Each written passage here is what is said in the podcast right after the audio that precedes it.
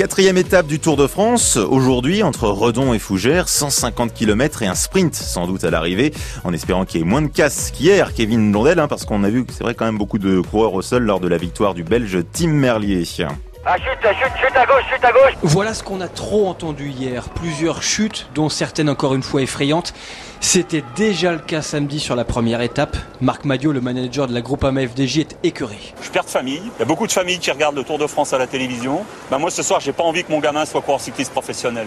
Il faut qu'on trouve des solutions. On peut pas continuer comme ça. C'est plus du vélo là. Là, le, le, le virage à 150 mètres de l'arrivée. Peut-être qu'il faut adapter le matériel autrement. Peut-être qu'il faut enlever des oreillettes. Peut-être qu'il faut faire plein de choses. Mais il faut qu'on le fasse. Parce que si on ne le fait pas, un jour, on va avoir des morts.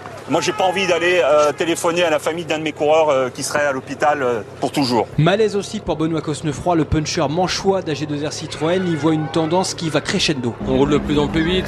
Il y a de plus en plus d'aménagements urbains. Il y a de plus en plus de pression aussi dans les équipes, je pense, et dans les oreillettes. Après, ça crée une, une pression et une atmosphère dans le peloton qui est pas facile. Et pour moi, ça se rapproche plus d'un combat de boxe qu'une course cycliste. Impression nuancée par Sylvain Dillier, le Belge, appelle surtout les coureurs à plus de prudence. C'est aussi euh, sur les lignes droites où il y a des chutes. Donc euh, honnêtement, il faut aussi respecter les autres coureurs, euh, pas seulement ses coéquipiers. C'est ouais, tout le monde est dans le même euh, bateau. Alors la faute à quoi? La faute à qui? Difficile à dire. Marc Madio, vous l'avez entendu, pointe du doigt, entre autres, ces virages en toute fin de course, quand les cyclistes dépassent facilement les 60-70 km/h.